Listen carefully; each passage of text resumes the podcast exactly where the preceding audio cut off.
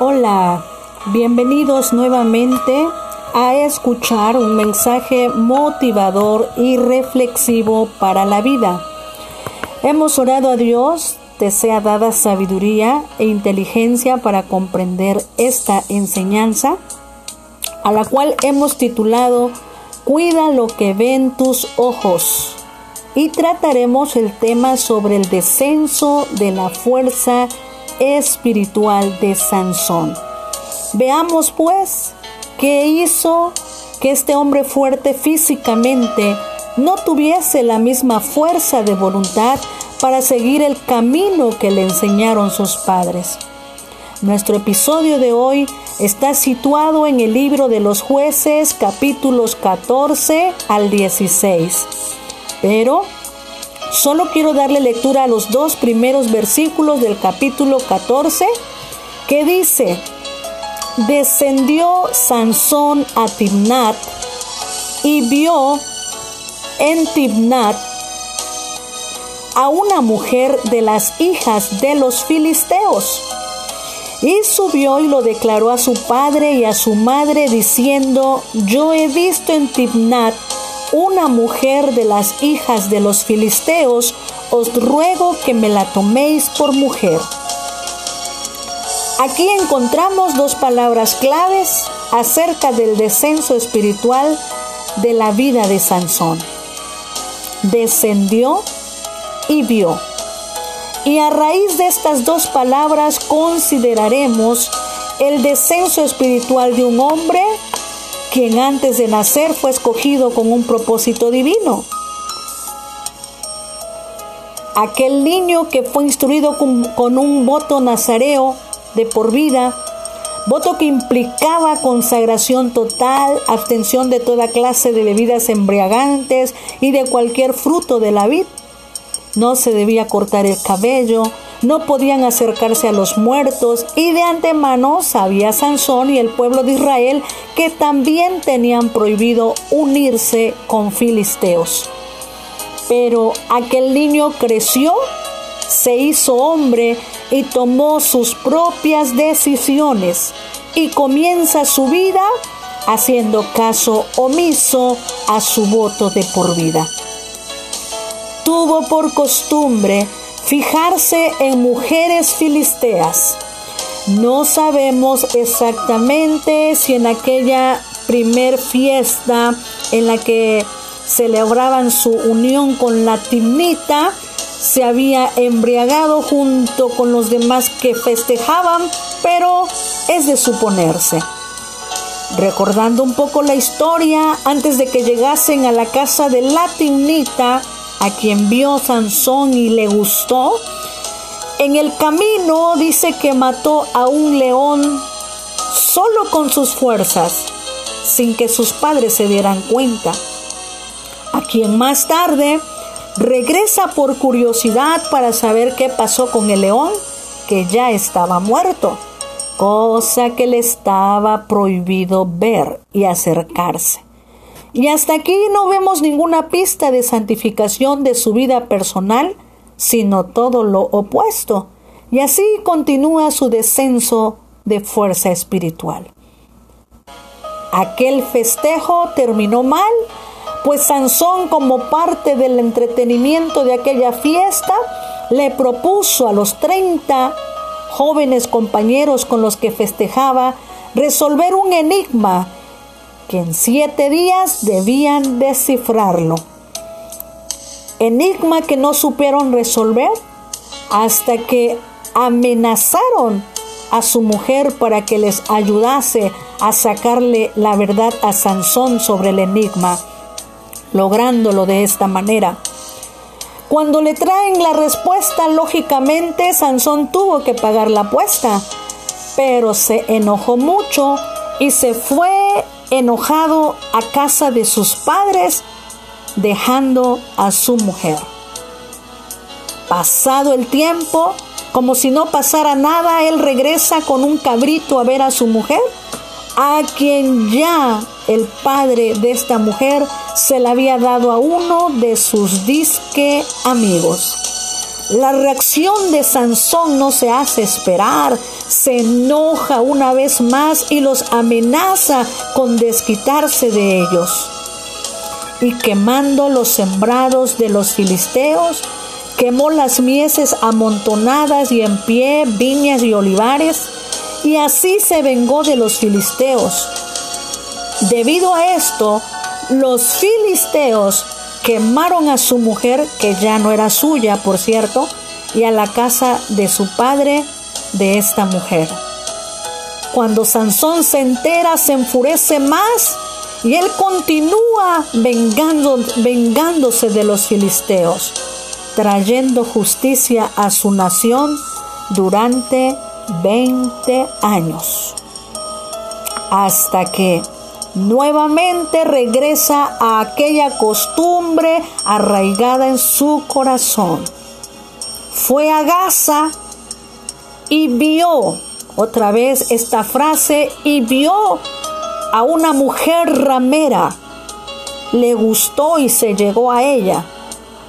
Costumbre o hábito repetitivo en su vida que nunca se preocupó por eliminar de ella esto le siguió llevando a su descenso de fuerza espiritual. Sus enemigos le seguían persiguiendo, pero él permanecía confiado en sus fuerzas físicas y pensaba como siempre, saldré venciendo a mis enemigos.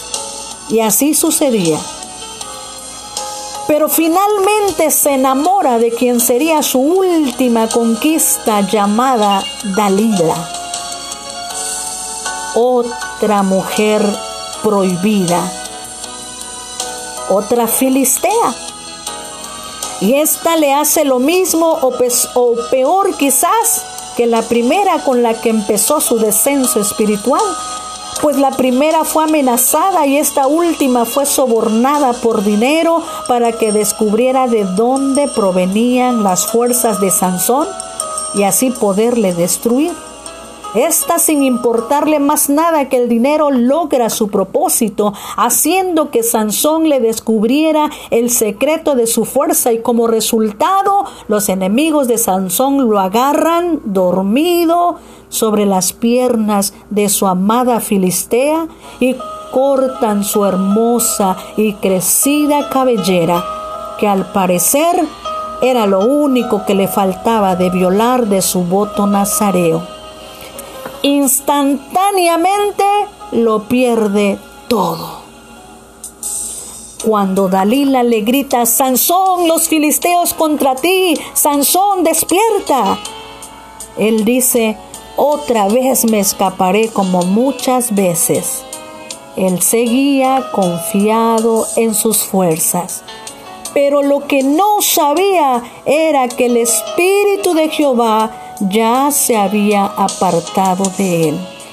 Ojo, no te confíes. No es en nuestras fuerzas, sino en las de Dios en las que debemos de estar siempre confiados. En ese momento los filisteos echaron mano de él, es decir, lo llevaron preso. Y el primer ajuste de cuentas que le hacen a Sansón fue que le sacaron los ojos, cosa tremenda, lo dejaron ciego.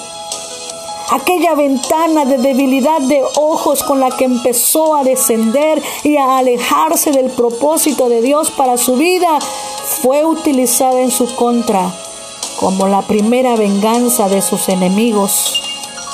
Y no solo lo dejaron ciego, sino que sirvió como juguete de diversión para los filisteos.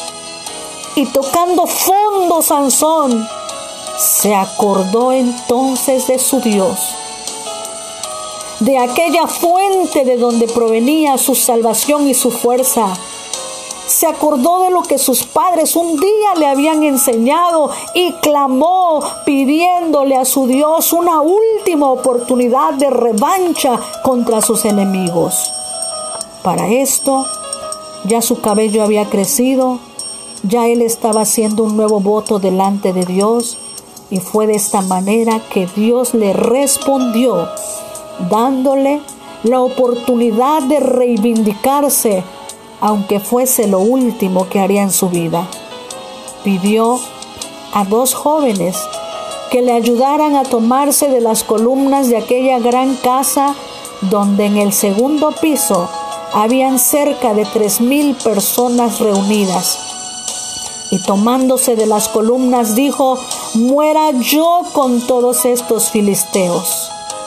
Y aquel gran edificio se derrumbó y los que mató al morir ahí fueron mucho más de los que había matado en su vida. Y así terminó la vida de alguien que quizás pudo hacer más, pero no lo hizo. Estimado amigo, amiga que me escuchas, no juegues con el pecado. Tu vida corre peligro. Estás exponiendo tu salvación, tu propósito de vida Satanás, nuestro adversario, siempre se interpondrá para que el propósito de Dios fracase. Luchemos, hagamos lo que nos corresponde, tomemos con seriedad y responsabilidad el propósito de Dios para el cual fuimos escogidos. Pon en alto los valores que tus padres te enseñaron. La decisión del estado espiritual en el que te encuentras es tuya. Jesús dijo en Lucas 11, 34 al 36, la lámpara del cuerpo es el ojo. Cuando tu, tu ojo es bueno, también todo tu cuerpo está lleno de luz. Pero cuando tu ojo es maligno, también tu cuerpo está en tinieblas. Mira pues, no suceda que la luz que hay en ti sea tinieblas. Así que si todo tu cuerpo está lleno de luz, no teniendo parte alguna de tinieblas, será todo luminoso, como cuando una lámpara te alumbra con su resplandor. Pregunta de reflexión, ¿qué están mirando tus ojos? ¿Te acerca más a Dios o te están alejando del propósito de Dios?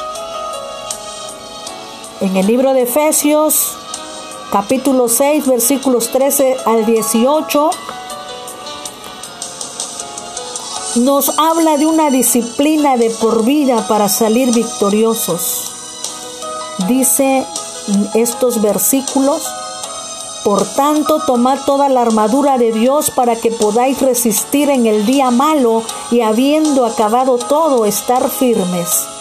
Estad pues firmes ceñidos vuestros lomos con la verdad, y vestidos con la coraza de justicia, y calzados los pies con el apresto del Evangelio de la paz.